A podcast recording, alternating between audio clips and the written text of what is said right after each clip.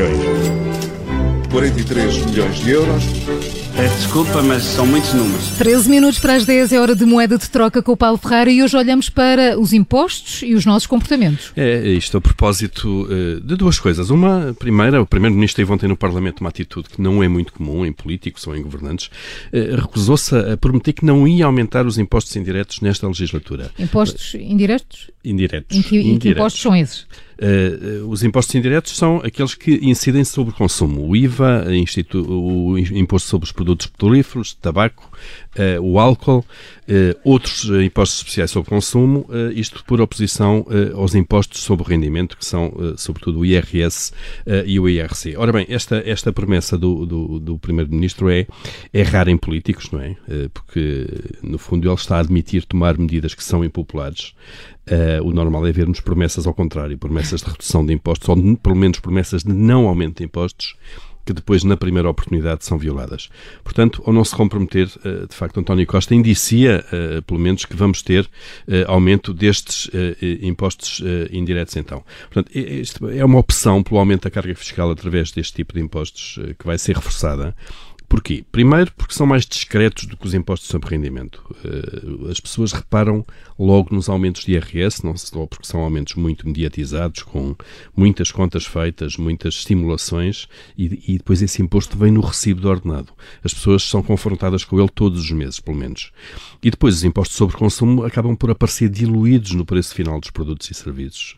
E como os preços são voláteis, estamos a falar de consumo de, de, de sei lá, de roupa, de calçado, de de, de, comida e bebida, por exemplo, de supermercado, são preços muito irregulares, variam de loja para loja. E, e Paulo, e há as promoções dos supermercados. Os consumidores têm pouca noção, nós temos pouca noção do, do que pagam, do que se paga eh, de imposto em cada produto. Sem dúvida. Não temos ideia. Na regularidade com que vamos Sim. às compras, não sabemos de facto claro. quantos cêntimos ou quantos euros estão ali em cada produto que consumimos. Uh, mas não tenhamos dúvidas que estes impostos serão cada vez mais usados eh, para alterar comportamentos das pessoas e das empresas também. Também não há aqui só uma questão de receita, há uma questão de alteração de comportamentos. E, e mesmo hoje temos então eh, um exemplo disso das notícias. É o segundo tema uh, que nos leva para, para, para, este, para esta conversa, que é o caso das bebidas açucaradas e dos impostos que são aplicados desde o ano passado sobre estes produtos. O Jornal de Notícias conta-nos hoje que há alguns sinais de que este imposto pode estar de facto a contribuir para baixar o consumo destas bebidas, das bebidas mais açucaradas, refrigerantes, se quisermos.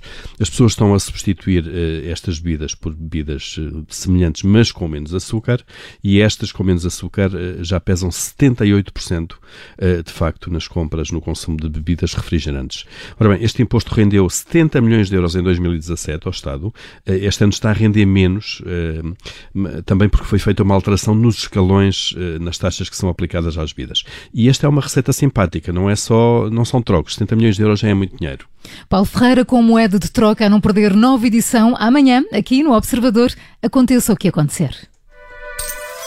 4.700 milhões. 43 milhões de euros. Peço desculpa, mas são muitos números. Ficamos a 9 minutos das 10, é hora de Lado Bom da Vida. Rádio Observador. Ouça este e outros conteúdos em observador.pt/barra rádio e subscreva os nossos podcasts.